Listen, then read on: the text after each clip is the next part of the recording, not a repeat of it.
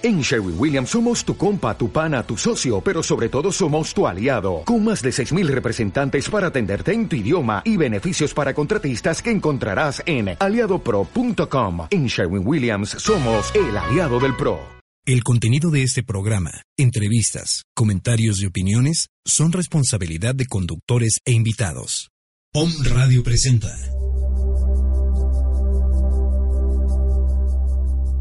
Alquimia Radio. Un espacio que te brinda soluciones para lograr la sanación y autorrealización en temas de salud, relaciones, libertad financiera, bienestar de tus hijos y de toda tu familia. Alquimia Radio. Activa tu poder creativo. Te acompañan en esta hora Lita Donoso y Brenda Reyes.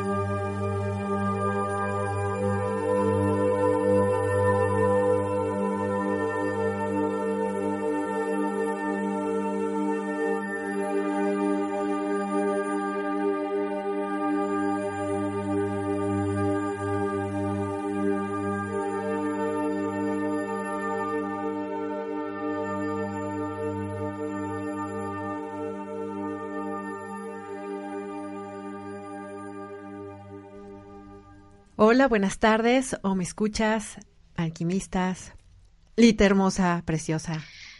Hola, Bren, ¿cómo estás tú? ¿Cómo te quiero? Eres linda.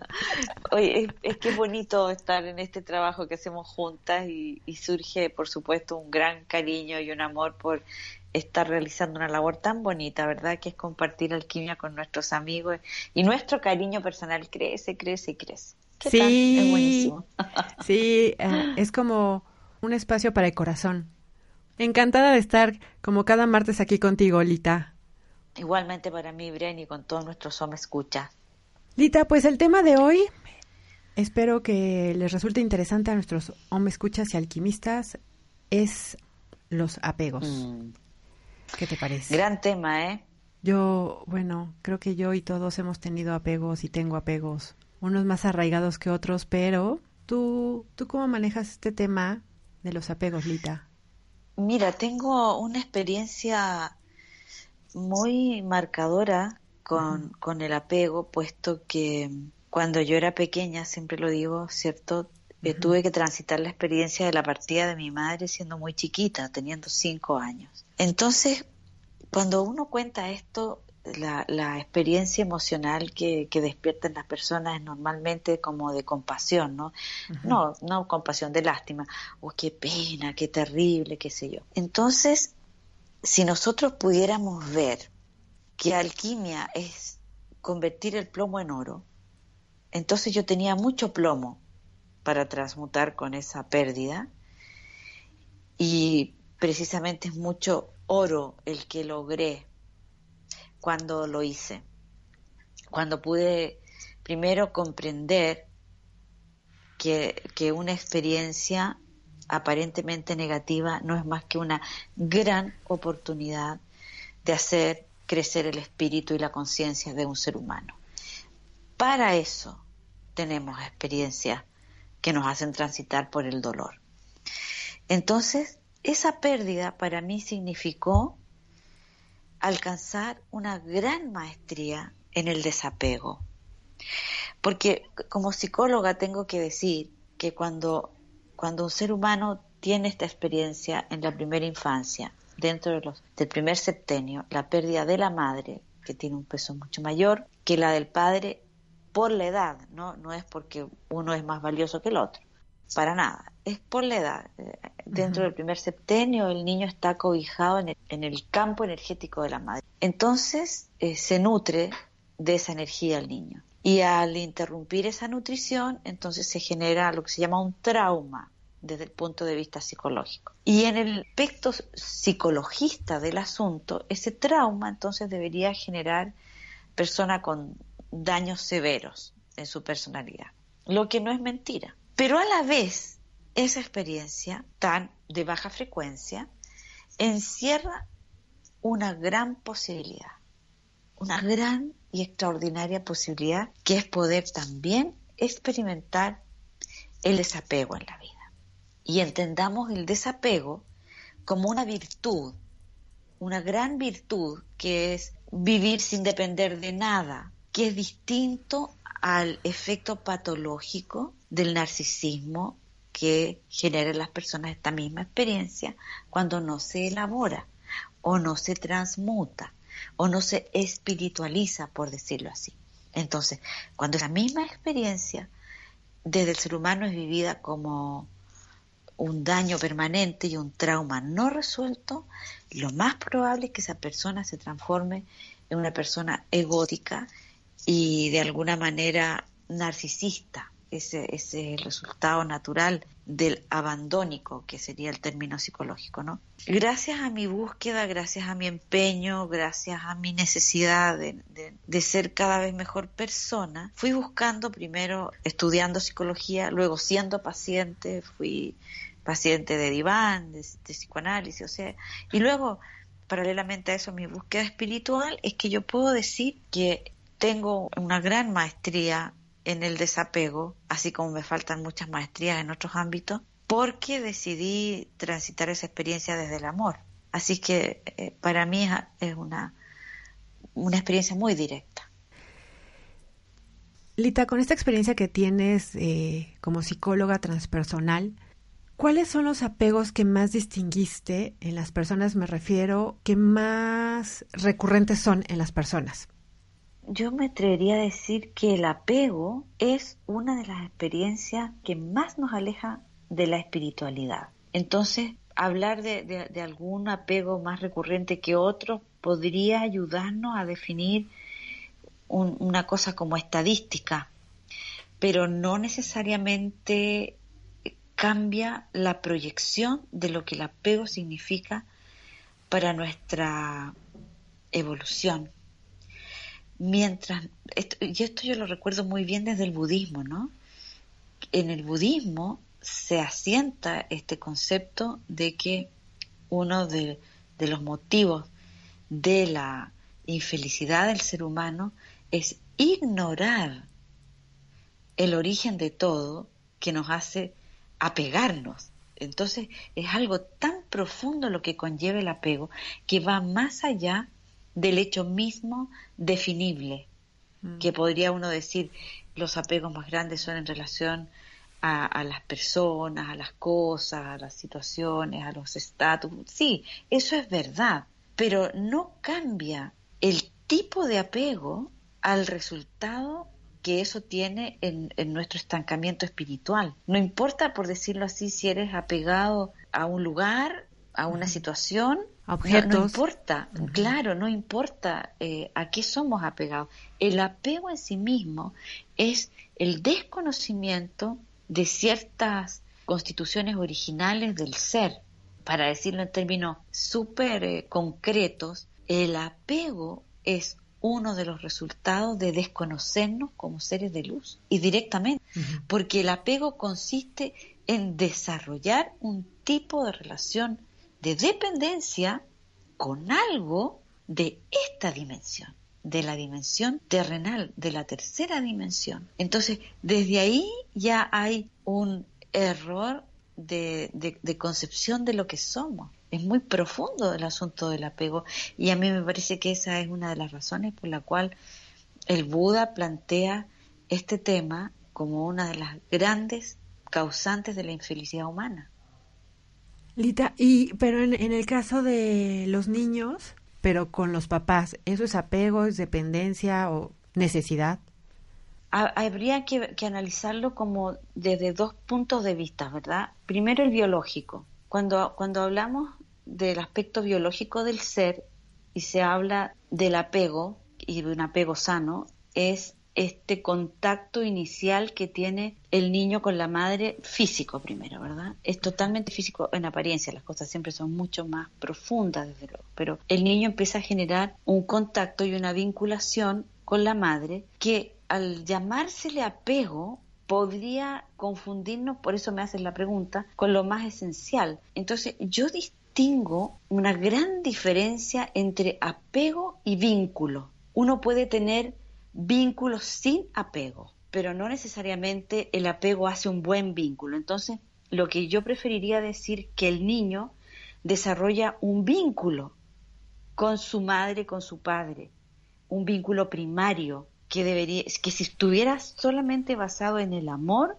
no necesariamente generaría apego. Entonces me, gustaría hacer esa diferencia, puesto que se habla mucho de apego sano y, no quiero entrar en discusiones con mis colegas o, con la medicina, pero sí me gustaría decirte que lo que el niño debería desarrollar en ese primer su primera infancia es un vínculo sano con sus progenitores. El apego se desarrolla a partir justamente de los padres o de la madre en este caso, ¿no? Cuando la madre comienza a proyectar sin darse cuenta este sentido de posesión sobre el hijo. Empieza a confundir propiedad sobre ese ser con la maravillosa misión del cuidado, del cuidado de los hijos. Yo, te comentaba en, algún momento de esta experiencia de, del hijo de, de, grandes iniciados, un hijo. Él decía que, que, se había sentido muy abandonado porque sus padres habían tenido que seguir en una misión espiritual cuando él era muy pequeño, hasta que luego entendió que ese era un sentimiento humano que no nos permitía saber que nuestro origen y nuestra filiación es con la luz. Y esa filiación, una vez comprendida, no le permite nunca más a la persona sentir soledad o sentir esta especie como de, desvinculación consigo mismo incluso. Entonces, el apego surge, insisto, en esta ignorancia de lo que somos. somos energía y somos luz. Claro que en, la, en, lo, cotidiano, ¿qué somos? Personas que sienten, que sufren, que, que tienen rollos, que tienen líos. Sí, es verdad, yo en mi vida también es así, ¿no? No estoy hablando desde, desde el Olimpo, como digo siempre, pero el, apego sería aquello que nos ancla y nos ancla y nos ancla a darle poder a personas, situaciones o cosas para, para sentirnos felices. Es decir, si yo no tengo esto, no tengo esta relación, no tengo este trabajo, no tengo este dinero, no tengo esta casa, entonces no soy feliz. ¿Por qué? Porque transferí el poder de mi felicidad a situaciones, personas o cosas. Eso es apego. Y en esta situación que, que nos estás comentando, Lita, de diferencia entre apego y vínculo, eh, me gustó esta parte de apego y de vínculo. Un ejemplo, Lita, ¿cuál podría ser entre una acción que conlleve apego y esta misma acción, pero que sea vinculante? Sí, hay, hay un aspecto que tenemos los padres en general y, con mucha más eh, frecuencia las madres es eh, la actitud de control. Cuando nosotros ejercemos control sobre nuestros hijos, y, es tan sutil la, la, pasada de cuidado a control, de darle el biberón a la hora o la comida o bañarlo, que, que es, un, es un cuidado. Y de ahí, poco a poco, mientras el niño va creciendo y va desarrollando conductas de autonomía, el padre o la madre comienzan a asustarse, asustarse porque temen que les pase algo, temen que se descarríen, temen, etcétera, el temor y el miedo hacen que de, ese cuidado se pase al control. Mm. Entonces ahí es donde tenemos que tener una alerta los padres. Por ejemplo, para, para hacerlo de una, de una forma muy, muy concreta. Cuando viene del miedo, entonces tú le dices a, tu hijo de 15 años, pobre de ti, que te pille borracho, que no sé qué, o que no sé qué, una amenaza frente a una conducta X del, del joven, ¿verdad? Eso viene del miedo. Eh, del amor sería algo completamente distinto, sería como tener una conversación y decir, mira, es muy interesante esto de beber o de drogarse porque en el momento te produce un estado aparentemente muy gratificante, te vas a sentir dueño del mundo, te vas a sentir desinhibido, las drogas actúan sobre tu corteza cerebral, entonces toda esa timidez y, esas represiones que tienes se liberan y, y, te vas a sentir padrísimo, o sea, eso es drogarse y eso es beber. El costo de eso es que, bueno, ahí puedes señalar, dañas tu cerebro, pierdes el control de tu voluntad y te expones esa conversación es buena porque habla sobre un vínculo sano.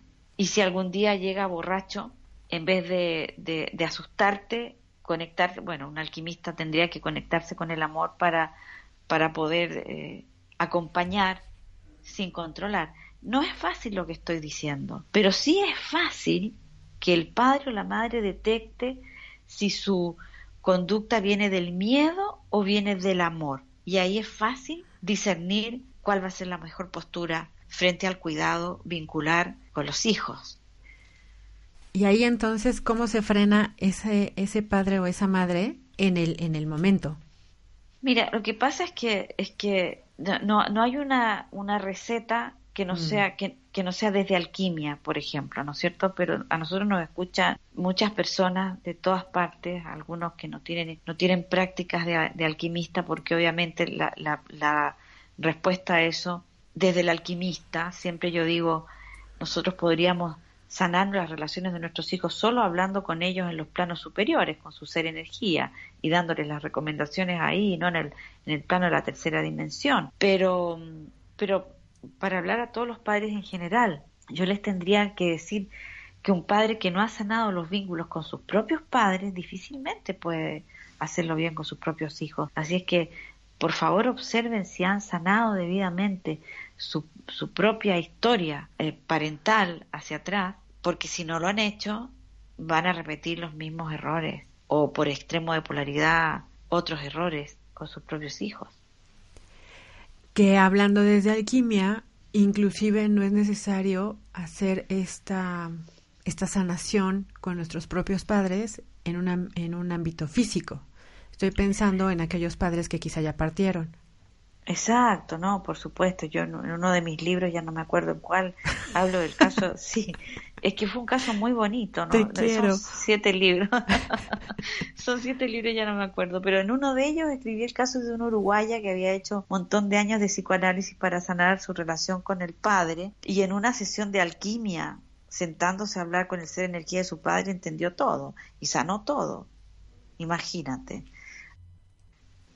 Cuando estuve preparando el tema, Lita, surgió porque escuchaba a personas decir que extrañan a otras personas, bien sean hijos que ya salieron de la casa, o personas que ya no están en esta dimensión, o exparejas, en fin. ¿Esta mm. parte de añoranza, Lita, o de extrañar, es un apego? No necesariamente, no necesariamente porque uno puede extrañar la... Eh, la ausencia de un ser que partió o la ausencia de un, de un hijo que no está.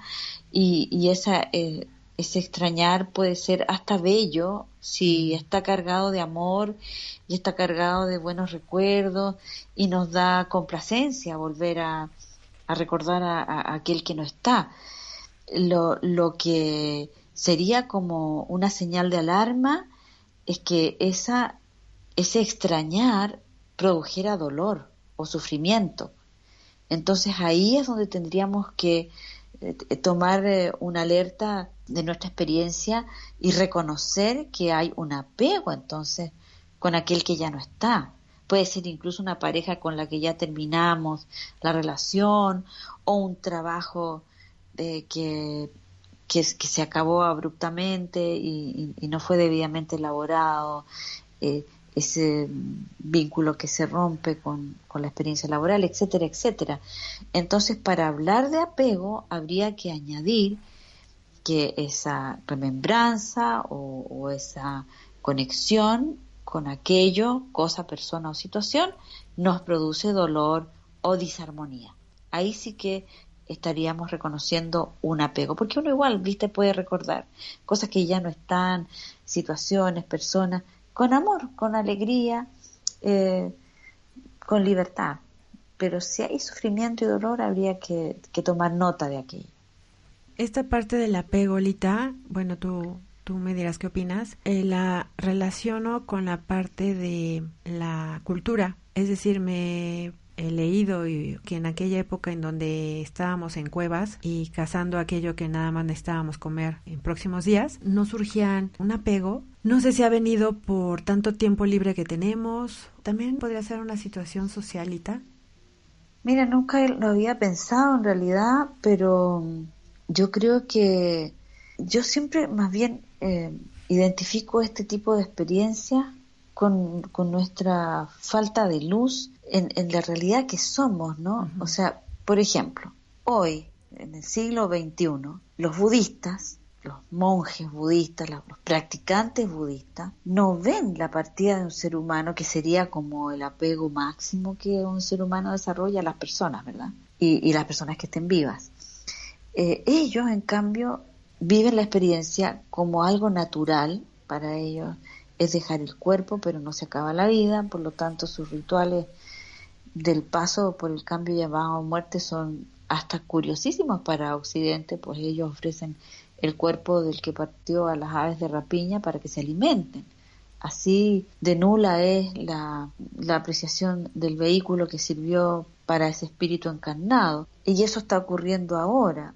Entonces a mí me parece que, que, el apego eh, es, insisto, por algo el budismo lo toma como un elemento central para la evolución, el apego surge de nuestra ignorancia de lo que realmente somos. Voy a decirlo de otra manera. Un alquimista que nos está escuchando ahora. Un alquimista que como todos los alquimistas hemos aprendido que en verdad no somos dueños de nada, pero a la vez lo poseemos todo, porque en el fondo eso es una buena expresión de lo que es un alquimista, que arma y desarma la realidad en amor a su antojo, a su antojo infinito, ¿verdad? Sí. Entonces, imagina tú que, este fuera el, principio de vida. ¿Cómo podríamos sentir apego a, nada, a, nada en realidad, si nosotros sabemos que en esta vinculación con nuestra divinidad somos capaces de ordenar la realidad siempre en armonía y perfección? ¿De qué podríamos tener apego? ¿O por qué podríamos sentir apego? Sí, por nada, por, por distracción sería. Exactamente, olvido de, lo que somos, ¿verdad?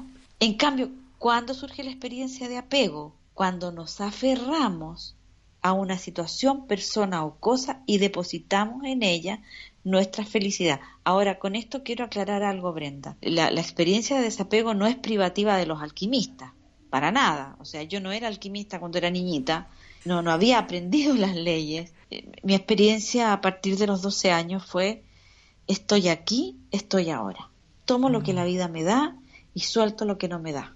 Siempre viví mi vida así, que es un principio alquímico, yo sin saberlo, y desde un punto de vista imperfecto también, no tan perfecto como es desde la vinculación con nuestra fuente padre-madre y co-creando desde allí, pero en el fondo la gran libertad del ser humano es concederle poder solo a su presencia divina, a sus maestros, si tú quieres, y desde allí co-crear tu realidad.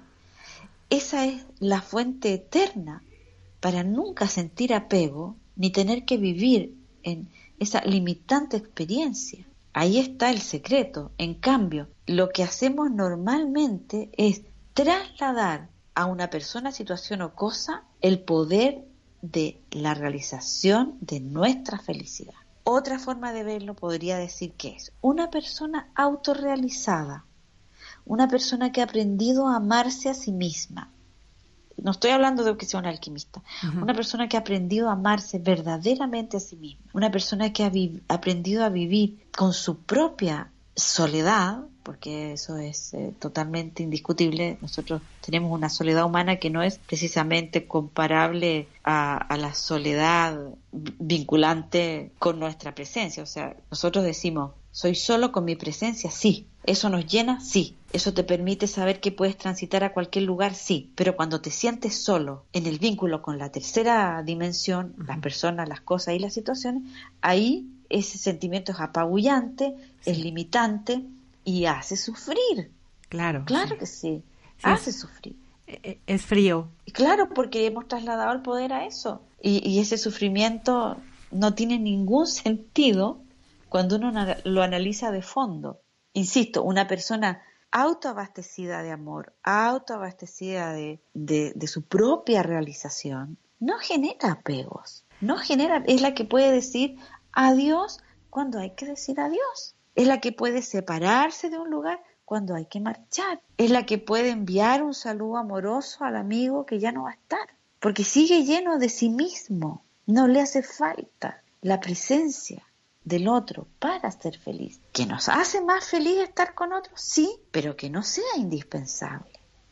Porque si tú haces que otro llene tu vida, no vas a poder encontrarte contigo mismo en ese matrimonio alquímico con tu propia luz.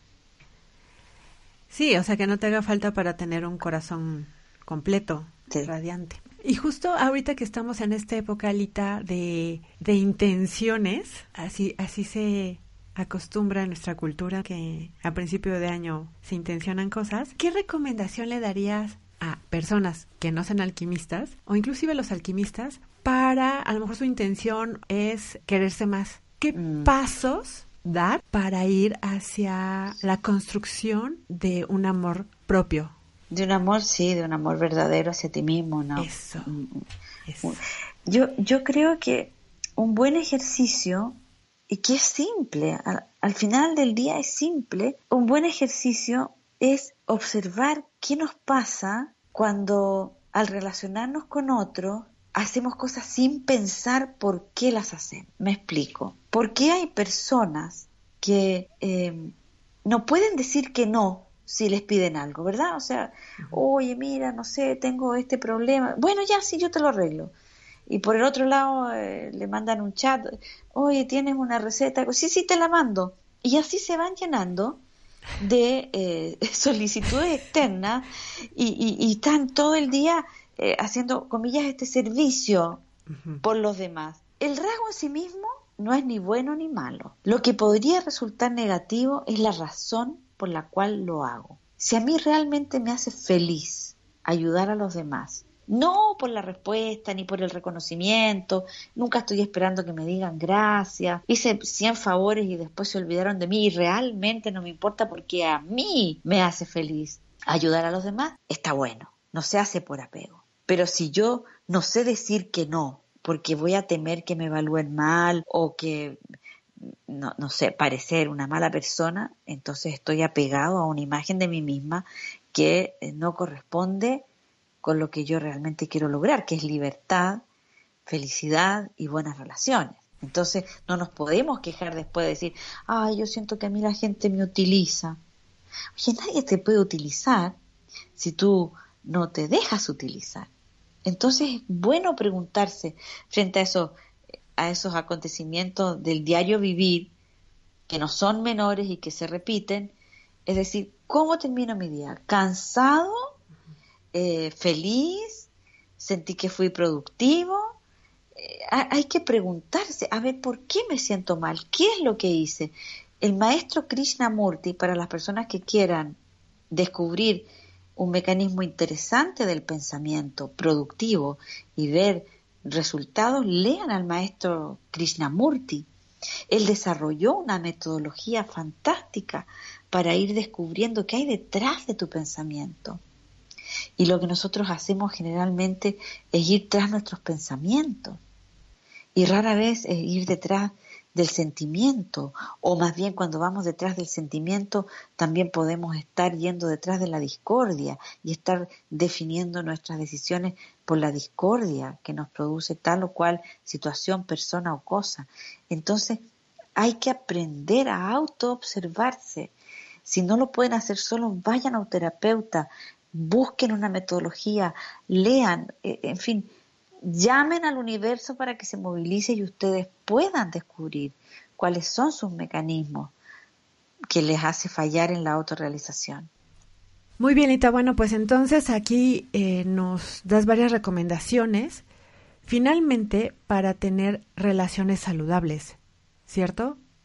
Sí. En donde me gustó esta parte, sigo trayendo la colación, la parte de vincular y el apego. Claro, Entonces, ahí está la gran diferencia. ¿Cómo vincularme con un jefe, con mi pareja, con mis hijos, con mis vecinos, de forma saludable, cuando yo ya traigo ciertas experiencias con ellos. Ciertas experiencias con ellos, vamos a decir que esas ciertas experiencias involucrarían desencuentros, ¿verdad? Porque uno tiene encuentros y desencuentros en todas sus relaciones. ¿Que eso es parte finalmente de lo, de lo saludable, Alita, o no necesariamente? Es que, es que los seres humanos estamos siempre experimentándonos a nosotros mismos, a nosotros mismos, en el ensayo y en el error. Entonces imagínate cuando esa experiencia individual se traslada a la experiencia vincular con el otro que también se está experimentando en el ensayo y en el error en su vida. Entonces, ¿dónde se produce el corte, el cortocircuito? Se produce cuando mi eh, disarmonía entra en proyección con la disarmonía del otro y la hago propia. Pero ¿qué pasaría mm. si yo puedo mirar al otro sin juzgarlo? ¿Qué pasaría? ¿Qué libertad nos daría poder decir, uy, este, esta persona está en, en, esta, en esta experiencia, viste, a lo mejor está, eh, está en la ira o está en X experiencia y yo en vez de enganchar con la ira digo, uh, está en la ira, bueno, me retiro un rato, esto va a pasar, lo ignoro, lo ignoro, ¿por qué? Porque yo estoy en paz y no tengo nada que ver con la ira del otro, no tengo nada que ver con el victimismo del otro, no tengo nada que ver con la envidia del otro, yo estoy acá. Entonces yo creo que una experiencia importante para que hagamos vínculos sanos es aceptar, primero aceptarnos a nosotros mismos como somos, gran experiencia. Esa dificultad para aceptarnos a nosotros mismos eh, nos produce apegos a la autoimagen, a la falsa imagen de uno mismo. Nosotros nos hemos hecho un panorama eh, relativamente simpático con nosotros mismos o, polarmente mucho más castigador de lo que realmente corresponde. Entonces, al tener una falsa imagen de nosotros mismos, no nos podemos aceptar. ¿Cómo vamos a poder aceptar al otro que está en su fase eh, amorosa o está en su fase más destructiva? Entonces nosotros enganchamos y proyectamos nuestra propia falencia en la falencia del otro. Una forma de hacer vínculos sanos es aceptarnos a nosotros mismos y aceptar al otro. Y decidir ignorar sus falencias porque el otro no está necesariamente actuando contra mí. Para nada. Mi ego me hace sentir, uy, me subió la voz el jefe. Me trató mal. Qué terrible. Bueno, y tu ego entonces te hace reaccionar frente a eso. Pero no puede haber maltrato si, si, si tú eh, impides internamente la agresión del otro. Ahora, si el otro es maltratador, que también podría ser, ¿verdad? Bueno, tienes un jefe maltratador, tienes un padre maltratador, tienes un hijo maltratador, eso también puede ser, pero tú eliges si vincularte con esa persona o no, no pasa por el amor. A veces tenemos que alejarnos mm. de personas que amamos porque tienen sus propios problemas no resueltos. Y uno no tiene por qué tampoco ser el depositario de la discordia del otro que sí necesita a alguien en quien depositar la discordia. No tenemos por qué aceptar una relación así, así sea de una persona muy cercana.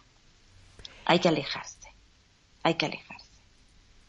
Y justo con esto que estás platicando ahorita, quiero eh, hilarlo con el tema de co-creación, porque yo co-creo las situaciones en las cuales me desenvuelvo o camino. De pronto eh, alguien me decía, las es que yo tengo, no es apego, le robaron el, el auto, ¿no? Eh, mm. No es apego al automóvil, pero lo necesito y además me gustaba mucho. Estas situaciones pasan o esta situación que tú estás diciéndonos, ¿no? De las personas que nos maltratan o que maltratan. Mm. Al co-crear mis situaciones puedo evitar o que me roben el automóvil o estar vinculándome con personas que maltraten. ¿Cierto, Alita? Efectivamente, pero hay muchos alquimistas que co-crean su realidad y que están muy conectados y igual les roban el auto. Entonces, ¿qué pasó ahí? Me dicen, ¿qué pasó? ¿Por qué? O, o co-creo mi, mi salud y resulta que aparezco con una tremenda apariencia de enfermedad. Y yo siempre digo, todo puede ser modificado siempre y cuando no le demos poder a esa situación. Por ejemplo, a esta persona que le robaron el auto, claro, no tiene apego y lo necesita. ¿Qué tendría que hacer un alquimista? Co-crear un coche nuevo. Inmediatamente, otro y además mejor. Ni siquiera usado, o sea, uno nuevo. uno nuevo, sí, sí. Y esa es la verdadera maestría, ¿no? ¿Qué hacemos cuando todo parece en contra? Eso es lo que hacemos. Y, ya, y desapegarse también a ese resultado cuando el alquimista vuelve o la persona vuelve, pero ¿cómo? Si esto me pasó y, o de nuevo me pasó, no sé, y te quedas rumiando esa situación. Ese es el error creativo. Más rápido co-creamos situaciones nuevas mientras más rápido dejamos pasar esa otra. Mm. Ya está. Ahí está el auto, está robado, qué sé yo. Bueno, no es mi problema. Yo co-creo hoy mismo un auto nuevo. Y más rápido llega mientras más rápido despiertas a, la co-creación nueva. Pero normalmente la persona pasa dos, tres, cuatro, cinco días, una semana, un mes lamentando el robo del auto y hablando sobre el robo del auto y transmitiendo una y otra vez su discordia con respecto al robo del auto. Si esa persona ni siquiera se dedicara un segundo a transmitir el robo del auto, a lo mejor en media hora tendría en la puerta de su casa un auto cero kilómetros.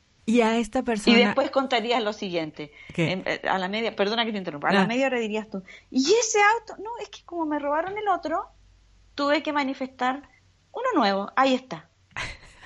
es que esa, es alquimia, ¿no? En la cochera, claro. Eh, en la cochera, eso es alquimia. Sí, y para estas personas que tuvieron la apariencia de salud, va lo mismo, ¿cierto? Lo mismísimo, lo mismísimo, es siempre igual, pero nosotros nos apegamos a los resultados, incluso estoy hablando de los alquimistas, nos apegamos a los resultados, entonces el alquimista estaba creando el amor de su vida, apareció una que le duró un mes y no era, y se lamenta tres años. Entonces, no, no es así. No era, no era, vamos, a la próxima experiencia. Y a co-crear, exacto, la nueva experiencia. Sí, y a disfrutar la que venga. Por ahí un día va a pasar que pasaron 30 años y era el amor de tu vida. ¿Qué te importa? Nosotros tenemos solo un presente, nada más. Por ejemplo, estoy pensando, perdón que siga tan insistente, Lita, pero si soy mamá de, una, de, un joven eh, que a lo mejor llegó, como decías, eh, pasado de copas, y en ese momento, ¿qué hago? Eh, me estoy refiriendo a la parte de la co-creación. Lo mismo, o sea, llegó pasado de copas, ¿qué pasó? Faltó llama violeta, faltó... Yo termino, en mi mm. experiencia, Brenda, yo termino siempre agradeciendo lo que tengo que maestrear. Yo no me preocupo si lo co-creé bien, si lo co-creé mal. Yo siempre uso las situaciones, hasta las más terribles, como una oportunidad de maestría. Entonces, eso depende de la atención de la persona en el momento. O sea, ¿qué va a hacer? ¿Qué va a hacer si tu hijo está pasado de copas? Conéctate. No sé qué tienes que hacer. Porque a lo mejor en ese momento lo, correcto es un cachetazo sin odio. No tengo idea. Mm. No tengo idea. Cada persona va a recibir la información perfecta para su situación si es capaz de conectarse instantáneamente cuando esté frente a una situación discordante. Ese es el secreto. No hay una receta única. La única receta que hay, conéctate, enciende tu equipo de luz, ve por la información que necesitas aquí y ahora frente a ese evento. Hazlo ya y verás milagro transitar frente a tus ojos. Sí, o aceptarlo como una parte de aprendizaje también, Lita pero es que nos van a seguir pasando cosas. Mm. Yo no sé si va a ser parte de un aprendizaje como lo entendemos en el sentido humano. yo, yo lo diría más bien, es la oportunidad de una gran maestría, de una gran victoria, de un, un gran milagro. Porque cuando hablamos de aprendizajes, a mí me suena a, algo tan lineal, ¿verdad? Mm. Tengo que aprender a sumar para aprender ecuaciones de segundo grado. Aquí no es así. Aquí no es así. Aquí tú puedes adquirir el secreto de las ecuaciones en tercer grado sin haber pasado por la primaria. Por eso es que no considero el, concepto aprendizaje como lo tenemos tan grabado. Lo considero maestría, porque maestría es un salto cuántico. A lo mejor por la borrachera de un hijo, no sé, logras trascender tu ego, que sí me parece más importante. Justo eso te iba a pedir, Lita, que nos ayudaras a recordar a qué te refieres con maestrías. Maestría es la, la correcta aplicación de la ley cósmica en el momento oportuno, en la situación indicada. Eso es maestría. O sea, ¿cuánto gané yo? Porque nosotros podemos decir, sí, yo practico alquimia. Perfecto, practica alquimia, que vas a, vas a tener tu vida tapizada de milagros, pero para avanzar a, ese grado de maestría que necesitamos para controlar incluso en algún momento la naturaleza misma y poder caminar por sobre el agua, para llegar a ese punto nosotros tenemos que saber que solo la llama violeta nos permite ir transmutando día a día la limitación y transformándola en poder creativo. Entonces, maestría significa que yo me pongo al menos media hora al día a transmutar, simplemente a transmutar mis limitaciones, las conocidas, las desconocidas. Entonces llega un momento en el cual la vida me pone frente a una situación discordante y yo tengo la habilidad, entiéndase, maestría de aplicar alquimia y tener un resultado inmediato, inmediato. Eso, a eso le llamo yo maestría. Sí, como el ejemplo del coche como el ejemplo del coche. Qué gran maestría sería. Me robaron el coche, no pongo ni un segundo la atención en eso y creo con una intensidad y un amor impresionante un nuevo coche y ahí está. Cero kilómetros regalado por, no sé, da lo mismo. Exacto, por la por luz. el universo.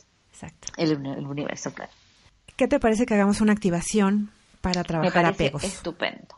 muy, muy buena activación. Esta es muy buena. Entonces comenzamos, como siempre, en la recomendación de buscar el momento preciso para que hagas esta actividad, un momento para ti que te regalas, te sientas cómodo en una silla, ojalá eh, con la, la espalda derecha y sin forzar, piernas juntas, manos sobre los muslos ligeramente hacia arriba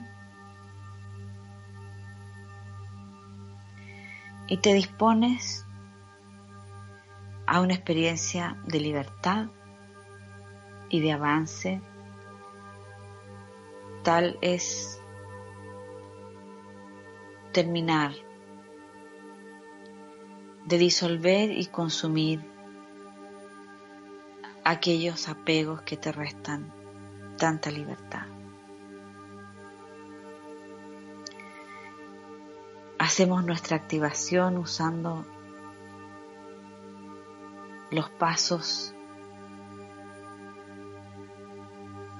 de actividad rápida, enciendo, conecto,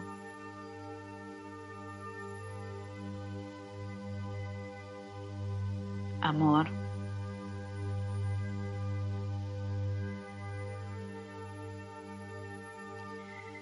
Recuerda que el amor es el motor de la creación. Es energía cohesionadora del universo que viene desde la fuente y que respiras segundo a segundo.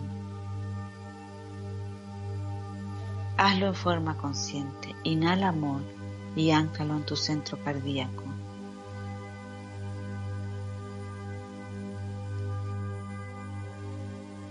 Cuando exhalas, lo envías hacia todo y hacia todos.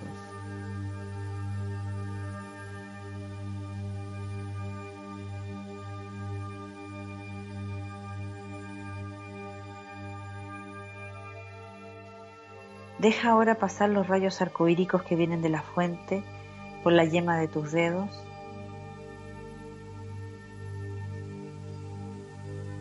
para luego sellarte en el rayo violeta en espiral de pies a cabeza.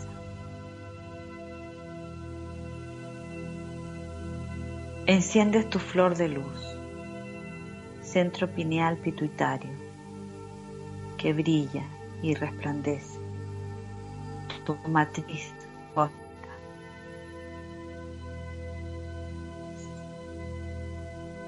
Y así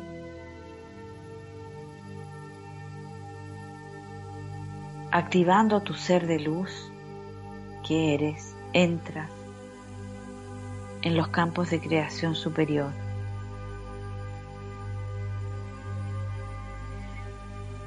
Y estás en tu campo violeta.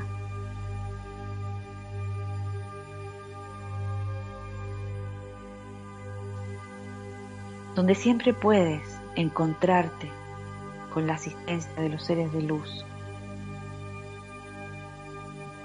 Si deseas invocarles y solicitar su asistencia, lo puedes hacer ahora. Ellos nunca desoyen un llamado.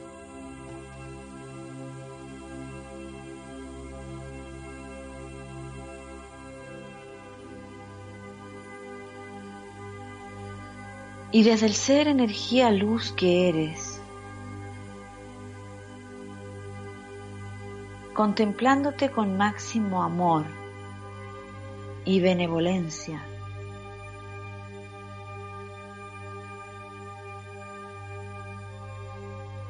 observas tus puntos de apego. Algunos te serán conocidos porque son apegos muy obvios a tus relaciones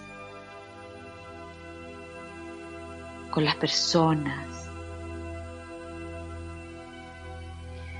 con las situaciones, con las cosas. Y no te sientas culpable por eso. Considérate un niño de luz que está pudiendo desplegar sus alas de maestría. Simplemente decide internamente que tu felicidad no va a depender de nada y de nadie de este plano terrenal. Puedes decidir que tu felicidad dependa única y exclusivamente de tu capacidad de amar y que de ese amor en la fuente surge permanentemente tu universo pletórico de todo lo bueno y deseable que se puede crear y recrear infinitamente. Solo necesitas amar. Y así, empuñando tu espada de llama violeta, decides cortar. Aquí, ahora y para siempre con tus vínculos de apego, conocidos y desconocidos. Ahora, por delante, por detrás, izquierda, derecha, arriba y abajo, transmutando los lazos cortados, mientras aparecen en tu experiencia aquellas situaciones que te generan apego.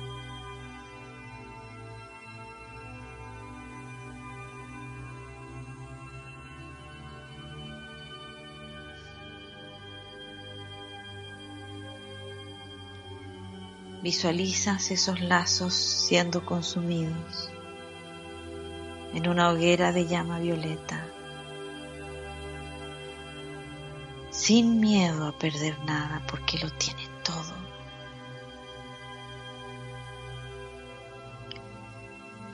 transmuta aquellos apegos. Y siéntete en libertad.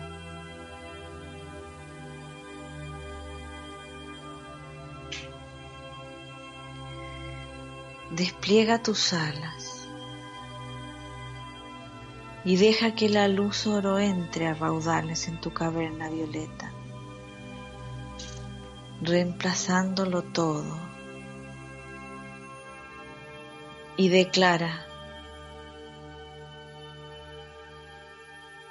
que solo permitirás que el amor sea tu fuente de inspiración y de creación, porque el universo genera y regenera todo lo que es bueno y deseable para ti.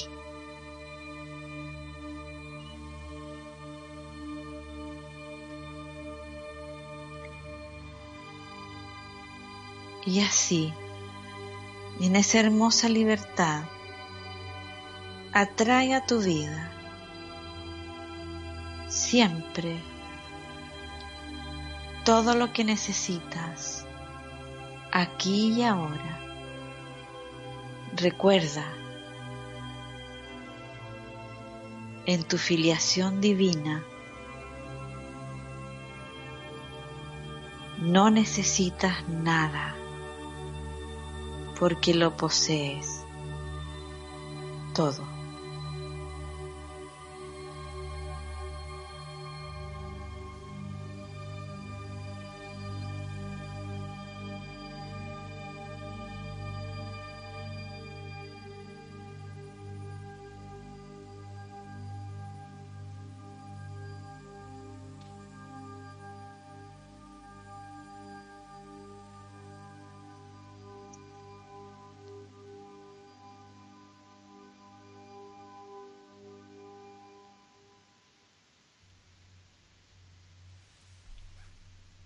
Lita, ahorita que estábamos en la activación, entonces yo puedo convocar a los seres de luz de otras personas que estén o no estén en esta dimensión?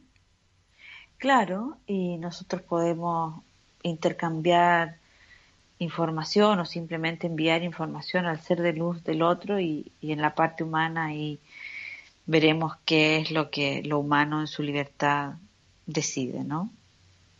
Pero siempre lo podemos hacer. Ok, o sea, cuando dices mandar información.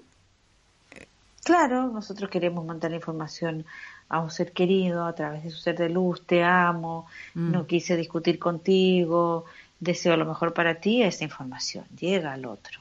Información de amor, me refiero. Ok.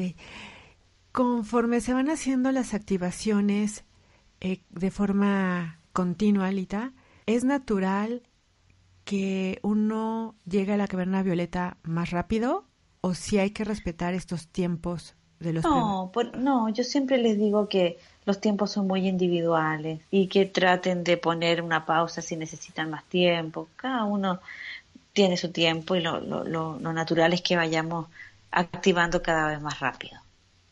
Ah, eso. Bueno, sí, yo soy muy lenta, Lita y yo hay, hay, personas que necesitan distintos tiempos, no es que seas lenta. Ah, bien, sí, porque me llevo hasta 40 minutos a veces, ¿eh?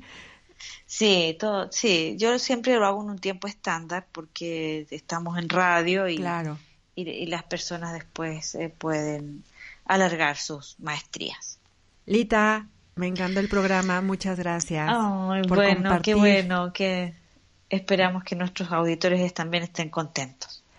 Esperamos que así sea, que sería tan grato que nos escribieran que, sí, qué les parece. Sí, para saber cómo, cómo lo están viviendo toda esta aventura alquimista. Eso es, Lita. Pues gracias, nos encontramos. Y nos vemos, ¿no? En la próxima. El próximo programa. Eso Así es. Te mando un, un beso. beso. Te quiero, Grenda. Gracias. Yo también. Besos. Bye. Eso, chao.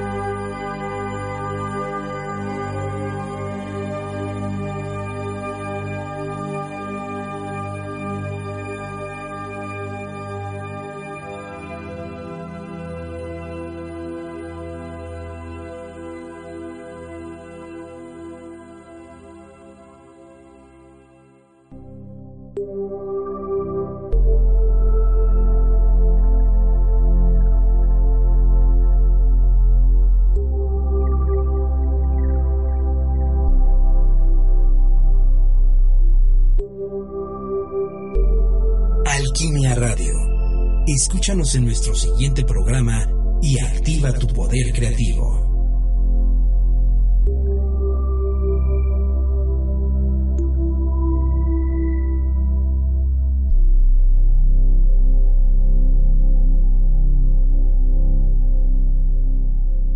Esta fue una producción de Home Radio.